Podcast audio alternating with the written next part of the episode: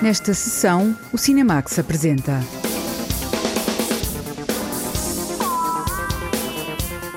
A Voz Humana, Pedro Almodóvar e Tilda Swinton, de regresso ao texto clássico de Jean Cocteau. Visões do Império, Joana Pontes questiona o colonialismo português. Diários de Otzoga, Miguel Gomes e Maurino Fazendeiro na quinzena dos realizadores do Festival de Cannes.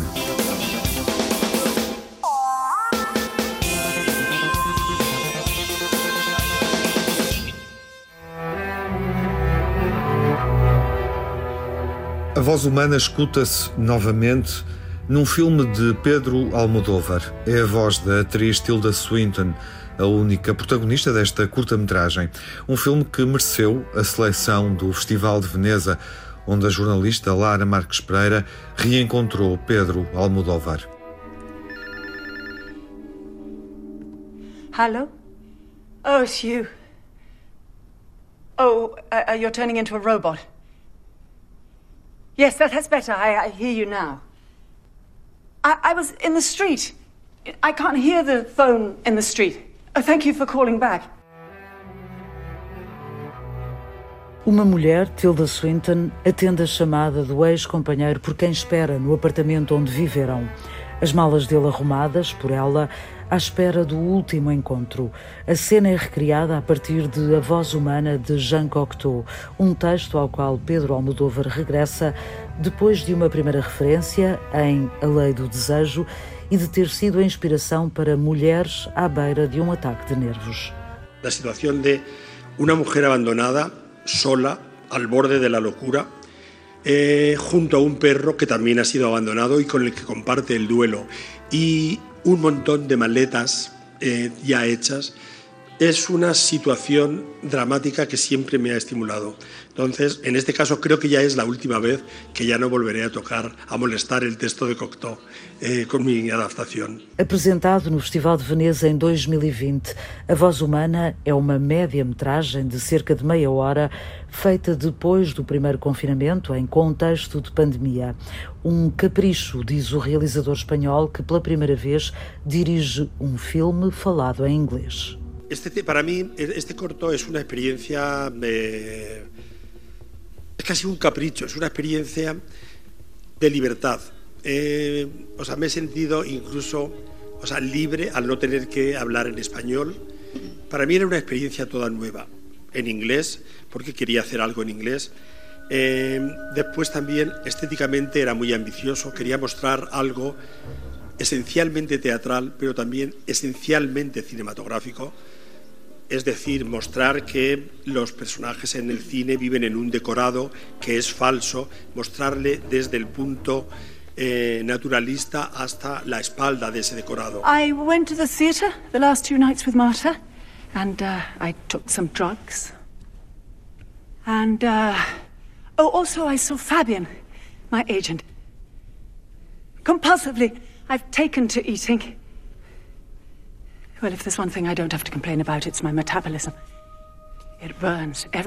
A versátil Tilda Swinton encarna a mulher abandonada pelo amante, acompanhada pelo cão que também sente a falta do dono. Os dois deambulam pelo apartamento que antes fora partilhado pelo casal e que é também um armazém onde foi montado um cenário. A ilusão do cinema é levada ao extremo e é essa mesma ilusão que continua a apaixonar a atriz britânica Tilda Swinton, a mais recente entrada para a galeria das chicas de Almodóvar. I suppose the illusion that that I Acho que a ilusão com a qual me debato é a da comunicação, que é possível ser articulada. Interessa-me muito a inarticulação, não só na vida, mas também na arte. E é isso que me mantém tão devota às artes e, em particular, ao cinema. Porque o cinema propõe uma mentira na articulação, dizendo: não, nós podemos entender-nos, vamos tentar, vamos realmente tentar, vamos tentar pôr-te no meu lugar, ver através dos meus olhos, vamos tentar ouvir outra língua. Let's try and listen to another language. Yes, I'll uh, throw myself into my work. You won't believe it, but Fabian, my agent, says that Women of my age are fashionable again. Timeless beauty, he calls it. The clients love my pallor, that mixture of madness and melancholy. I think it's a fucking joke. I'm a waste. I'm a ruin of what I once was. Cuando descubres la química absoluta con un actor, eh, no hay nada comparable con eso. O sea, es una especie de milagro, porque eso te hace que puedas llegar mucho más lejos en todo lo que... O sea, mi misma capacidad la multiplica. Eh, entonces espero, espero que tener la ocasión de trabajar con ella. A adaptação proposta por Pedro Almodóvar ao texto escrito ainda nos anos 20 do século passado é também uma forma de atualizar a obra de Jean Cocteau. Pedro Almodóvar já esteve naquele lugar de quem foi abandonado e está à espera, mas neste caso não quis ver-se ao espelho, mas construir uma personagem mais atual e menos submissa do que o texto original propõe. Nunca me había visto reflejado en la mujer que espera, pero yo también eh, eh, he vivido esa situación. También he esperado en vano, sin, sin, tener que hacer las maletas, porque eso ya sería muy, demasiado generoso por mi parte. Eh, hablando, ¿sabes?, de, del, del monólogo de Cocteau, para mí, pensando en una mujer actual, me parece que en el original hay demasiada sumisión por parte de ella. Y yo quería convertirlo en un acto de venganza. Eh, eso no está incluido en el original, pero bueno, también demuestra que el, el, texto está vivo y se le puede, se puede transformar en otras cosas. I'm not saying that I enjoyed sharing you, but given the circumstances, I accepted the humiliation, even though I suffered like an animal. No, I know it wasn't your intention. I'm not reproaching you. I was aware of it, but I didn't enjoy any the less because of it. I suffered like an animal, but I enjoyed like an animal. I was so drunk, so intoxicated. O drama de uma mulher abandonada é um território familiar na cinematografia de Pedro Almodóvar e a voz humana percorre várias marcas autorais que reconhecemos nas obras do cineasta espanhol. Mas é também um filme para Almodóvar encerrar um ciclo criativo. Eh, creo que desde Julieta estoy, estoy derivando a, a, una narración mucho más contenida, eh, donde los elementos son cada vez menos, pero trato de ir lo más profundamente que puedo. Eh, esto mismo, esta misma experiencia de sobriedad y de austeridad me ha acompañado en Dolor y Gloria y la verdad es que yo en este momento de mi vida me siento no ya más cómodo, sino que es algo nuevo en lo que quiero seguir investigando. Depois de A Voz Humana, virá uma longa-metragem, mas Almodóvar gostou do formato intermédio de fazer cinema e já escreveu duas novas histórias curtas. Um western com o título Estranha Forma de Vida, inspirado no fado de Amália Rodrigues, e uma distopia sobre o desaparecimento das salas de cinema. Será pura ficção? Para já, o realizador acredita que os filmes são uma ótima forma de sobreviver à pandemia e aos confinamentos, e a voz humana é um excelente convite para ver na sala de cinema. Ouvimos Pedro Almodóvar no Festival de Veneza no ano passado. Olá, João Lopes. Olá, Tiago. Esta é uma curta-metragem que estabelece uma relação bastante criativa com a peça de Jean Cocteau. Há realizadores que sabem filmar o teatro, como Pedro Almodóvar. O filme do espanhol Pedro Almodóvar, A Voz Humana, dura 30 minutos e estreia-se num programa conjunto com o registro de uma conversa entre o próprio Almodóvar e a atriz do seu filme, a inglesa Tilda Swinton. Creio que vale a pena sublinhar este facto, ou seja, o mercado pode diversificar as suas matrizes de programação e, de vez em quando, arriscar em lançamentos menos ortodoxos. Uma curta-metragem de meia hora, por que não? Mas o principal é mesmo o filme. É uma adaptação da lendária peça de Jean Cocteau. Uma mulher aguarda o regresso do seu amante que provavelmente não vai voltar. Na sua austeridade, esta sinopse remete-nos para os interstícios da realidade, aí onde as marcas da solidão se transfiguram em comunhão com um desejo de liberdade e libertação. O filme é isso mesmo. 30 minutos de teatro reinventado, aliás, 30 minutos de grande cinema.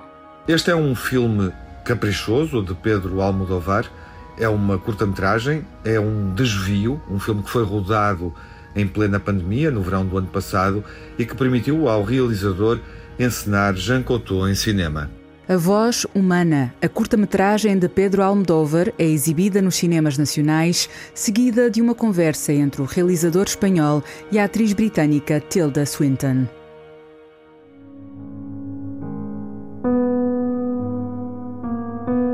O colonialismo português volta a ser interrogado. A jornalista Margarida Vaz conta-nos quais são as visões do Império de Joana Pontes. O filme Visões do Império mostra o passado colonialista português através de fotografias. Nasci em Luanda, capital de Angola, onde vivi até aos 13 anos. Estas são as fotografias que trouxe quando vim para Lisboa. Vejo-as ligadas ao modo como recordo. Fomos felizes. Mas esta memória de termos sido felizes nesse tempo e nesses lugares não é serena nem clara. O documentário Visões do Império teve como ponto de partida um álbum de família e a investigação da historiadora e cineasta Joana Pontes sobre cartas de soldados durante a Guerra Colonial. Nas cartas circulavam uh, várias coisas, uh, dinheiro, uh, amuletos, imagens de santos, etc., e fotografias. E eu, na altura, percebi que era muito interessante as fotografias que circulavam entre os militares e as suas famílias, eram diferentes, por exemplo, de algumas fotografias que circulavam com os amigos, com os camaradas de armas. E então fui à procura de alguma investigação que falasse sobre isso. E não encontrei nada, mas encontrei o livro da, da Filipa Vicente, O Império da Visão, que é coordenado por ela e que tem muitos textos de muitos investigadores eh, sobre uh, os usos da fotografia e sobre, sobre a fotografia propriamente dita, seus contextos de produção, etc. O filme Visões do Império tem realização de Joana Pontes, mas é um projeto em conjunto com os investigadores Filipa Vicente e Miguel Bandeira Jerónimo. Através de fotografias de arquivos públicos e privados, o documentário traça um itinerário sobre a utilização da fotografia desde o final do século XIX até à Revolução do 25 de Abril. É uma reflexão que parte de um acervo privado, que é o da minha família, para uma interrogação sobre uh, os usos da fotografia e que usos esses que pretenderam criar, disseminar, consolidar uma, uma certa ideia de império. Uh, eu pelas mãos dos meus dois coautores, a Filipa e o Miguel, e portanto é, é, este itinerário que vai pelos arquivos, eu estou sempre dentro dos arquivos, e depois também a descoberta de uma ideia do Império de uma certa maneira, mas depois também descobrir uh, as fotografias da contestação dessa narrativa que estava criada por Portugal, digamos assim. Encontro fotografias das colónias um pouco por todo o lado. Como olhar para estas fotografias? Que nos dizem elas agora? Qual o dever e a utilidade em mostrar os vários lados desta memória que, pela mão do Miguel e da Filipa, fui encontrando e conhecendo melhor? Em Visões do Império, a partir das fotografias, a realizadora Joana Pontes procurou respostas a várias perguntas sobre o período imperialista português. A primeira grande questão foi: há muitas fotografias ou não e onde é que estão? Pronto, e descobri que de facto é um arquivo quase inesgotável e está um bocadinho em todo lado, desde as casas dos portugueses até não só a arquivos institucionais comuns, mas depois também a, a empresas, etc., que trabalharam em África e de repente descobriram que têm fotografias por aí fora. Então, depois a questão também de olhar para uma fotografia e o porque as fotografias não são imagens neutras. Como compreendê-la? Porque é que uh, as fotografias foram usadas ou como é que foram usadas para dar a ideia que o Império era domínio a Timor, que estava ocupado, que havia ordem, controle e harmonia e que as pessoas estavam bem, viviam bem. Na construção do documentário Visões do Império, a cineasta e historiadora Joana Pontes selecionou centenas de fotografias relacionadas com diversos aspectos da ocupação das colónias. Temos fotografias das expedições científicas que se realizaram nas colónias de delimitação de fronteiras. Temos uh, fotografias, por exemplo, dos álbuns maravilhosos que estão no Arquivo Histórico Ultramarino, por exemplo, do, dos álbuns do, do Colonato da Sela. Temos uh, fotografias do, das viagens presidenciais, por exemplo, que são muito curiosas, quer as fotografias tiradas pela comitiva oficial, digamos assim, quer os álbuns que eram oferecidos pelas populações locais ao presidente para que ele percebesse o, o, grande desenvolvimento que existia na colónia. Temos fotografias das viagens da Virgem Peregrina que andou pelo Império, que saiu do Santuário de Fátima e que são uns álbuns fantásticos que estão no santuário. Chego cedo ao campo de Santa Clara, onde está a Feira da Ladra. Aqui e ali há fotografias. Nós, algumas casas, compramos recheios, eh, vêm estas fotografias que as pessoas não querem. Algumas vêm nos álbuns, outras vêm soltas. E há muitas fotografias das colónias? Tem colecionadores que vêm comprar? Sim, só esse tipo de material. Para a realização de Visões do Império, Joana Pontes consultou coleções particulares, imagens do Arquivo Histórico Ultramarino e deslocou-se à Feira da Ladra. Fui à Feira da Ladra perceber o grande comércio de fotografia colonial que há. Como diz uma das vendedoras, a maior parte das coisas relativas às colónias nem sequer está à vista, porque tem compradores uh, certos. Uh, mas o, o, primeiro arquivo, e porque tem também o nome ligado a esta história, foi o, o Arquivo Histórico Ultramarino, que é de facto um, é um arquivo extraordinário, que tem acervos maravilhosos. E depois fomos também à Universidade de Coimbra por causa da expedição botânica do Luís Carriço. Fomos ao Santuário de Fátima, porque o Luís Pavão tinha falado nisso, como eram muito interessantes esses álbuns da Virgem Peregrina. Fomos eh, à Torre do Tombo, fomos à Liga dos Combatentes, ao Arquivo Histórico Militar e ao arquivo também muito interessante, que é o de Sacavém. As fotografias que serviram de base ao filme Visões do Império estão em exposição no Padrão dos Descobrimentos em Lisboa. Uma delas é uma fotografia que Joana Pontes comprou na Feira da Ladra e a realizadora tem curiosidade em descobrir a identidade do militar retratado. O que eu gostava era que aparecesse ou a pessoa, ou os familiares, ou os amigos daquele soldado que eu comprei na Feira da Ladra, aquele primeiro cabo de infantaria, que foi uma fotografia que eu comprei por dois euros, ou um euro, não sei, e que estava para lá no chão, espalhada no meio de muitas outras. É uma fotografia que eu acho bonita e às vezes penso, ela também está na exposição em grande, penso assim, talvez um dia destes alguém apareça a dizer sou eu ou alguém apareça a dizer conheço, estive com esta pessoa na guerra. A realizadora e historiadora Joana Pontes gostaria que o documentário Visões do Império ajudasse a adquirir uma consciência histórica e a conhecer melhor um passado recente que se cruza com as histórias de muitas famílias que, de uma forma ou de outra, estiveram relacionadas com a guerra colonial. Tive uma, uma aluna que o avô foi combatente e ela de repente descobriu que havia fotografias em casa e então tem estado a conversar com o avô sobre essas fotografias. Que esta disponibilidade pode ser muito favorável a que a discussão de facto eh, se torne mais rica e que nós nos possamos um bocado pacificar, olhar para a nossa história, estudá-la, contá-la com clareza sem omitir, talvez levar as pessoas a pensar que estes assuntos que agora estão muito este tema do racismo, do império, etc., têm de ser trabalhados com fundamentação, para que isto não, a discussão não seja totalmente polarizada e tendo como base apenas opiniões. Contribuir um bocadinho para esta discussão no espaço público seja mais rica. Visões do Império é um documentário sobre o passado imperialista português, contado através das fotografias da época. As, as coisas ultramarinas normalmente são sempre muito procuradas. Também há uma série de colecionadores que se interessam que se passou na, na guerra colonial, na guerra da África, não é? Essas fotografias que trouxe, o que é que são? Fotografias de uma viagem América, no América de Moçambique e de Angola. A chegada de Moçambique e Angola, chegada a Lisboa, terminada a visita de Angola a Moçambique, em 64, está bem. Três investigadores olham para documentos e fotografias neste documentário sobre a relação de Portugal com as antigas colónias ultramarinas portuguesas.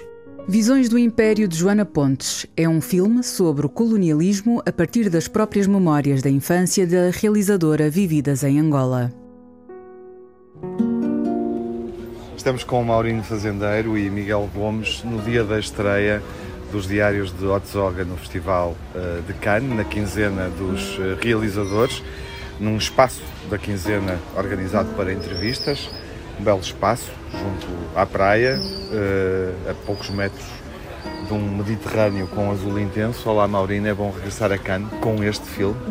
Olá, é muito bom regressar a Cannes com este filme. Eu não tinha ido a uma sala de cinema em, desde, desde que as salas fecharam no primeiro confinamento houve, as salas fecharam, houve um bebê, houve uma rodagem, houve uma pós-produção e, portanto, depois de tanto tempo, voltar a uma sala para ver o filme é muito bom. E é uma experiência diferente porque estiveste em Cannes uh, com outras tarefas, digamos assim. Como realizador é totalmente diferente, imagino eu. Deve ter um sabor muito especial. Sim, é a primeira vez que eu apresento aqui um filme em Cannes. Já, já, já, já vim com outras, outras, uh, outros chapéus, como dizemos em francês, um, nomeadamente com a Associação Portuguesa de Realizadores. Um, mas agora com o filme, sim, é um grande prazer. Uhum. Miguel, uh, para ti uh, é um déjà vu. Sim, mas é um bom déjà vu. É, é um bom déjà vu. Sinto-me em casa. Sendo que este filme é diferente, não é? Porque também para mim é uma estreia no sentido em que é a primeira vez que eu co-realizo um filme. Uh, uma um dos motores deste filme foi precisamente uh, a ideia de trabalhar com. Ou seja, porque uh, o filme é uma reação a, este período e àquele período em particular do confinamento, onde, por exemplo, uma série de, de realizadores reagiram filmando com os telemóveis, fazendo coisas a partir de casa. Eh, nós pensámos fazer um diário de confinamento, um bocado anti-diário de confinamento, porque eh, o que está na base do, deste filme é o desejo de trabalhar com outros, de romper com esse isolamento que nos era imposto e com, e consentido, obviamente, Uh, e então a, primeira decisão foi de co-realizar o, o, filme, de partilhar a, a, responsabilidade da realização com alguém, de negociar desejos, os desejos da Maurine, os meus e tentar fazer qualquer coisa junto e depois alargar isso a atores e a, e a equipa. Uhum. Uh, começam uh, a desenvolver este filme olhando para o calendário da pandemia, ou seja, março de 2020, cerca sanitária em Alvar, as primeiras, as primeiras medidas restritivas, tudo é novo. Onde é que vocês estavam nesse momento e quando é que o filme aparece? Em março de 2020 nós tínhamos acabado de fazer uma viagem pela Ásia uh, para escrever o argumento do filme do Miguel. Ou seja, em janeiro, fevereiro. Fomos nós que trouxemos o Covid para Portugal. em janeiro, fevereiro viajamos por vários países da, da Ásia, era para entrar na China quando as fronteiras fecharam, voltámos para Portugal em vez de ir para a China. Onde íamos passar por Wuhan. Exatamente. Um, e portanto, quando a pandemia foi declarada, nós estávamos a começar a trabalhar na escrita desse argumento, de um, de um filme que ficou depois até maio escrevemos e depois paramos porque já não se podia nem voltar à China nem pensar em, em filmar isso na, naquele momento. Uh, no dia em que a, a, Organização Mundial de Saúde anunciou a pandemia, eu soube que estava grávida também e pronto, o que alterou também os nossos planos, os meus planos de realização, do nosso calendário de trabalho. E depois, quando em maio as coisas começaram a reabrir, a primeira coisa que fizemos quando saímos de casa foi ir visitar a Cristal Fayat, a atriz do filme. Uh, fomos à casa dela e nesta altura nós, como membros da, da direção da Associação Portuguesa de Realizadores, tínhamos tentado negociar com o Ministério da Cultura apoios para os trabalhadores do cinema e nesta noite, como estamos com a Crista e com, com o Rui Monteiro, o seu companheiro, falta de apoio uh, do Ministério da Cultura para os trabalhadores da cultura. E foi aí que decidimos que tínhamos que fazer qualquer coisa. Tínhamos que trabalhar, tínhamos que fazer um filme juntos uh, com condições muito especiais, não só por, coisa, por, por, razões sanitárias não se podia fazer um filme como costumamos fazer. Uh, não tínhamos que inventar uma maneira de fazer esse filme que era diferente. Foi o que fizemos. Em maio decidimos fazer o filme, tivemos a, a sorte de ter produtores que acharam que era uma boa ideia, apesar de não haver ideia nenhuma. Uh, e encontraram uma casa para fechar uma equipa durante um mês e em agosto entramos na casa para, para filmar, sem ter escrito argumento ainda. Foi dos primeiros filmes uh, rodados em Portugal no, no contexto da, da, pandemia e a descrição da, da Maureen um, sugere, Miguel, que, que o filme começa por ser um ato de resistência a todo este contexto um, opressivo uh, para, para os criadores, especificamente para os criadores do cinema. Concordas com isso? Sentiste isso? Sim, é isso. Lembras-te naquela altura, uma das coisas que se falava muito sobre as rodagens, havia um interdito novo que nunca tinha existido, que era a questão dos beijos. Os beijos entre os atores, enfim, cenas de proximidade, cenas de intimidade. Uh, e nós pensámos logo, epá, vamos fazer testes PCR, eh, vamos enfiar numa casa.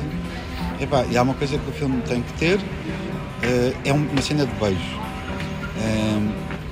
que filmaremos no último dia de rodagem. No último dia de rodagem filmaremos essa cena de beijo, porque aí o risco será mais reduzido.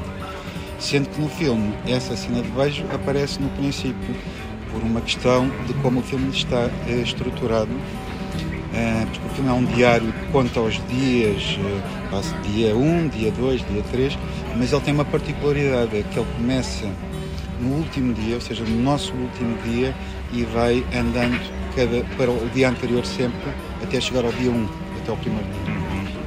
Este uh, filme com narrativa invertida poderia ser imaginado se não tivessem vivido a pandemia?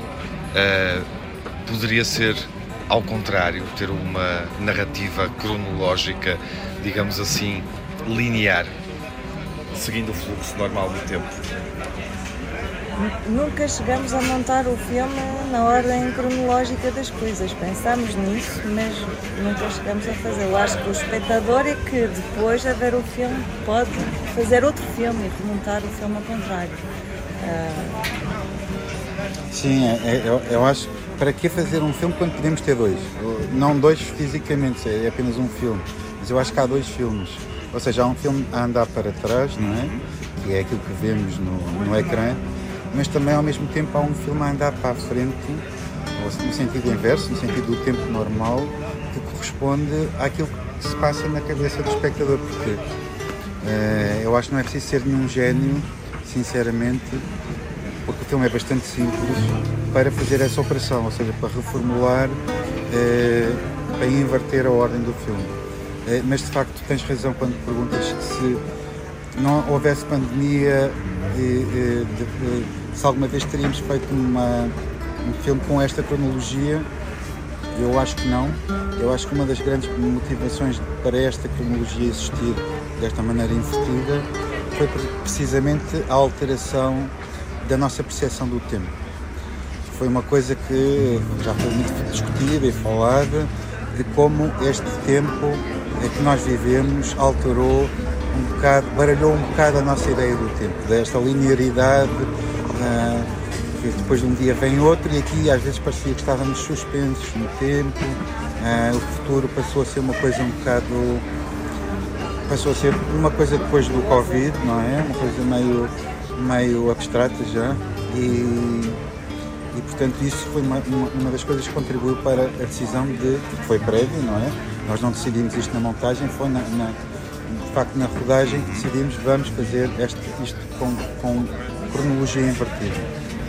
Trabalharam os trabalharam juntos. Eh, isso é uma é uma novidade para o Miguel referiu, é, é uma novidade para ele.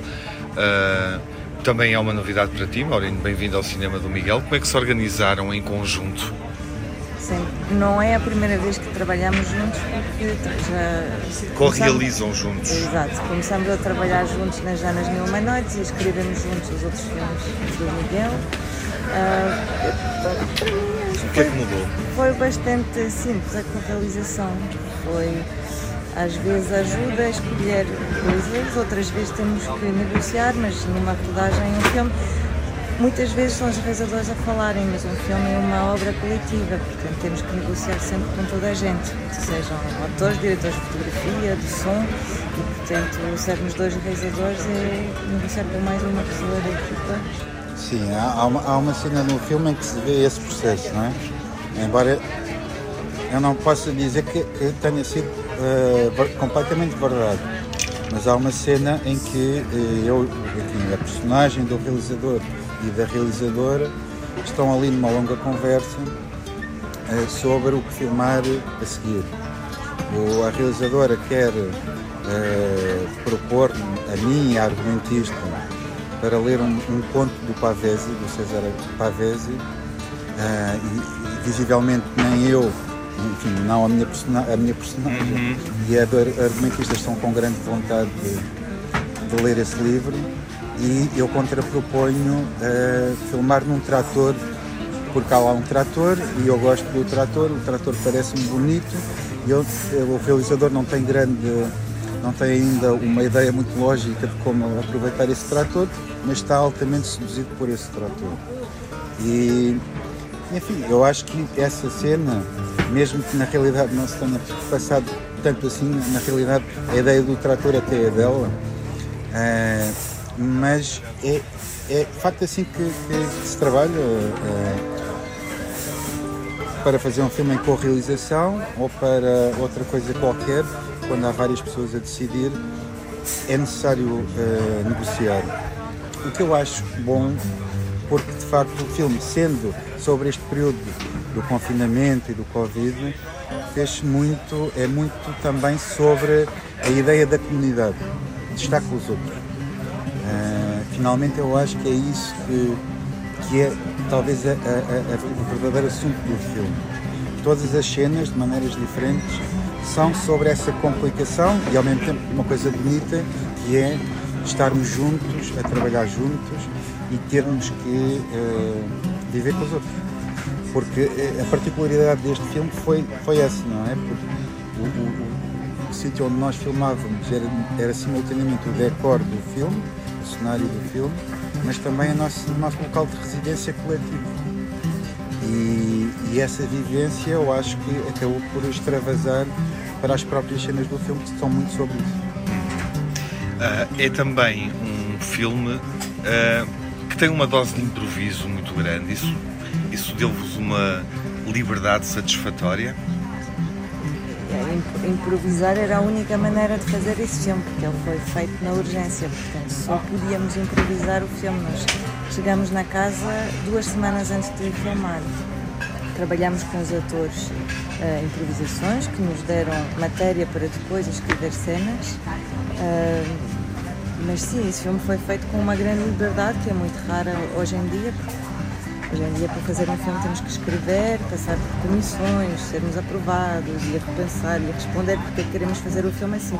Nessa rodagem, não, foi tudo muito simples e muito imediato. Era, apetece-me filmar o marmelo, vamos filmar o marmelo. Apetece-me dar banho ao cão, vamos dar banho ao cão e filmar. Exato. E isso foi lindo, foi lindo filmar assim. Também não tínhamos grande, grandes opções, porque essa era a regra, não é? A, a, regra era vamos para dentro da casa uh, e não há objetos de fora a, a, ver. Aquela casa era uma casa em Sintra de alguém da família de uma, da, da, de uma, de uma das dos produtores do filme, que é Filipe Reis, uh, que sugeriu aquele local e, é, e era uma casa que, uh, que, onde não vivia ninguém, eram uns antigos aviários desmantelados tornou uma espécie de armazém da, daquela família. Então havia, tínhamos um guarda-roupa completo lá dentro, por exemplo, porque era roupa antiga que a família tinha usado, as miúdas adolescentes, uh, os mais velhos, havia lá uma série de objetos, havia dois, dois uh, telescópios, por exemplo, e portanto a ideia é vamos aproveitar o que há aqui e inventar cenas com isto. Uh, a única coisa que veio de fora acho que foi. As borboletas. As, exatamente. As borboletas, mas ao mesmo tempo, esta casa já estava cheia de gaiolas. Nós só construímos mais uma gaiola dentro desta casa, que tinha também a ver com. Nós estávamos a, mais uma liberdade de filmar, mas a fazer um filme sobre estarmos fechados juntos. Os atores construíram também uma gaiola que ao mesmo tempo é um quase um refúgio, não é? uma, que pode parecer às vezes uma floresta tropical e que ao mesmo tempo é uma gaiola. Onde é que o cinema está hoje? Uh, estamos no Festival de Cannes com sala cheia. É a primeira vez que acontece em ano e meio de pandemia. Uh, estamos a descobrir uma série de novas narrativas, algumas que ficaram confinadas, outras como a vossa, que já foram desenvolvidas durante a pandemia. Uma breve impressão uh, para terminar, gostava de saber, na vossa perspectiva, onde é que o cinema está em 2021? Olha, está, tá, tá, tchau. É, tá, o cinema está a mudar, o cinema está, está, depende do dia. Se me tivesses feito esta pergunta anteontem, eu podia dar uma resposta mais otimista. Entretanto, ontem foi o dia em que o Macron, aqui em França, anunciou uma série de novas medidas, eh, nomeadamente ehm, que os cinemas, a partir do dia 21 de julho, penso eu, eh, aqui em França vão, vão eh, para, para poderem, as pessoas poderem entrar no, no, nas salas vão precisar do passe sanitário. Um uh, teste, sim. Ou, ou, exatamente, um teste. Uh, portanto, é, mesmo este, estas salas cheias que nós vimos aqui estão a ser temporárias, não é? Daqui a uma semana a situação será diferente. Para nós não nos dá jeito nenhum, mas compreendemos, não estamos a dizer mal, achamos que é necessário somos, não somos negacionistas, é, mas não nos dá jeito nenhum porque o filme estreia amanhã em França. Ou seja, vamos ver o que é que, o que, é que se vai passar. O distribuidor eh, francês não está muito otimista, acha que, por exemplo, muitas das salas vão preferir fechar até haver uma, mais pessoas vacinadas, porque à partida também não, não é crível que as pessoas só para irem fazer um, ver um filme que vão fazer um teste portanto a situação é, é, é, está sempre a mudar. Está sempre a mudar. E tu, Maureen, onde é que achas que o cinema está uh, em meados de 2021? Eu partilho a opinião do Miguel, é muito difícil prever o futuro, nem, nem pensar como saber como amanhã os filmes vão ser vistos ou, ou se poderemos filmar. Eh, nós agora temos um mês de abertura, mas isso é muito, é muito pouco. A viagem à China vai acontecer? Outro problema. Uh, também, também julgo que neste momento, com a questão também da guerra comercial entre a China e o Ocidente e com a questão da pandemia, que os chineses estão neste momento bastante fechados e, portanto, mais um problema. Tenho outro no Brasil, que é um filme de guerra eh, portanto com cavalos e canhões a dispararem balas e, e montes de gente a andar de cavalo e neste momento as regras com sentido no Brasil é que no, no, no, enfim, no platô de cinema não podem existir mais que 50 pessoas entre atores e equipa e figuração. Portanto, é um filme completamente impossível. Portanto, a nossa vida está complicada. Mas estamos uh, uh, adoramos uh, fazer este filme, que era o filme possível, uhum. e estar aqui na quinzena dos realizadores em Cannes com, com o filme. Maureen, ainda tens vontade de voltar à China? Estás desejosa de fazer essa viagem? Eu agora vou começar um filme em Portugal, espero eu. Portanto, a, parte da China já vai ser sem mim, porque eu estarei, espero eu, a filmar em Portugal a partir de setembro. Eu, eu, eu vou para a China e tu vais para o Alentejo. Exatamente. Obrigado. Obrigado, nós. Até à próxima. Que é como quem diz até agosto, quando fomos estrear em Portugal. Exatamente. Muito obrigado.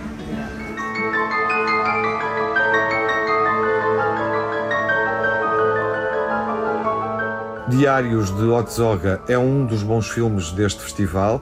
Fazemos agora uma pequena lista de filmes marcantes do Festival de Cannes, onde, além dos diários realizados por Maurino Fazendeiro e Miguel Gomes, estão os novos filmes de Nani Moretti, Leos Carax e Todd Haynes. O novo filme de Miguel Gomes, co-realizado com Mourinho Fazendeiro, Diários de Otsoga, ocupa neste Festival de Cannes um lugar muito especial. O lugar temático, pleno de simbolismo. É um filme feito em tempo de pandemia e, num certo sentido, sobre a pandemia. Ao mesmo tempo, não se trata de uma ilustração temática, muito menos de um sermão mediático. Trata-se, sim, de encenar um grupo de atores a viver literalmente contra o tempo, afinal proclamando que o cinema, o desejo de cinema, transcende qualquer conjuntura, mesmo uma conjuntura pandémica. Aliás, esta ideia muito primitiva, mas muito forte, de que o cinema é também uma arte de resistir aos precalços do tempo, das doenças, enfim, da história, esta ideia é um valor que ficou bem patente no desconcertante filme de abertura, o belíssimo Annette, de Léos Carax. Porquê desconcertante? Porque Carax filma Marion Cotillard e Adam Driver a cantar. É verdade. É caso para dizer que o musical existe e resiste. O mesmo se poderá dizer de Trepiani, à letra Três Andares, o novo filme do italiano Nanni Moretti. Não um musical, mas também, a meu ver, um dos acontecimentos fulcrais da secção competitiva do festival. Estamos perante as vidas cruzadas dos habitantes de um prédio de Roma num turbilhão de acontecimentos que envolve as nossas crises de identidade, a consciência da fragilidade das estruturas familiares e, enfim, a cegueira de um tempo em que a noção de solidariedade está a ser constantemente posta à prova. Do meu ponto de vista, Moretti simboliza uma dialética fundamental. Trata-se de olhar, com olhos de ver, a vida contemporânea, sem perder uma ligação muito subtil e muito pensada com as matrizes narrativas do cinema clássico. Creio que se pode dizer algo semelhante a propósito daquele que me parece ser um dos mais extraordinários documentários que se fizeram nos últimos anos, apresentado em Cannes Extra Competição. Chama-se The Velvet Underground e é, obviamente, sobre a banda de Lou Reed e John Cale, banda que abalou o mundo do rock and roll durante alguns breves anos vividos entre as décadas de 60 e 70. Realizado por Todd Haynes, The Velvet Underground é a prova muito real de que não basta acumular materiais de arquivo para fazer a história, seja de um evento político, seja de uma banda rock. É preciso muito rigor, muito didatismo e também uma boa dose, quanto baste, de amor. Amor por aquilo que se coloca dentro de um filme. Alguns filmes marcantes de Cannes, com distribuição portuguesa assegurada Diários de Otsoga vai ser exibido em estreia nacional no Curtas de Vila do Conde na próxima semana e chega aos cinemas portugueses em meados de agosto.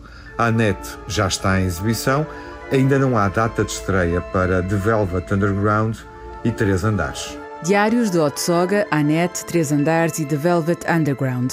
Quatro filmes que se destacam na competição principal e na quinzena dos realizadores do Festival de Cannes.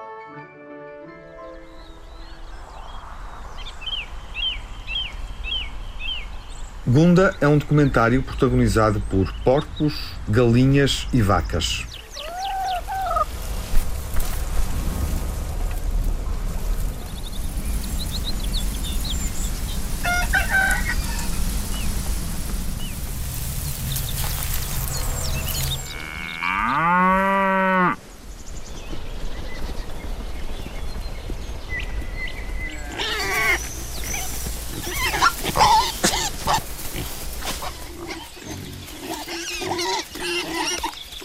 O ambiente natural e a vida dos animais da Quinta.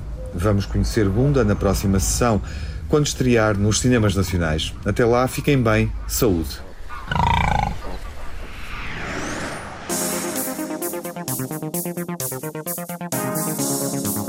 No Cinemax correm os créditos finais.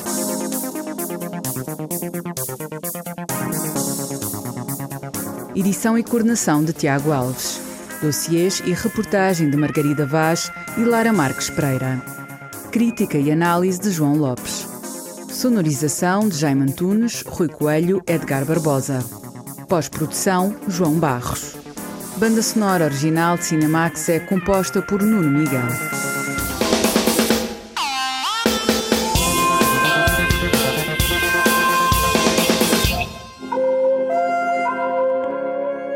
O Cinemax é um canal de cinema em português, com sessões de curtas-metragens na RTP2.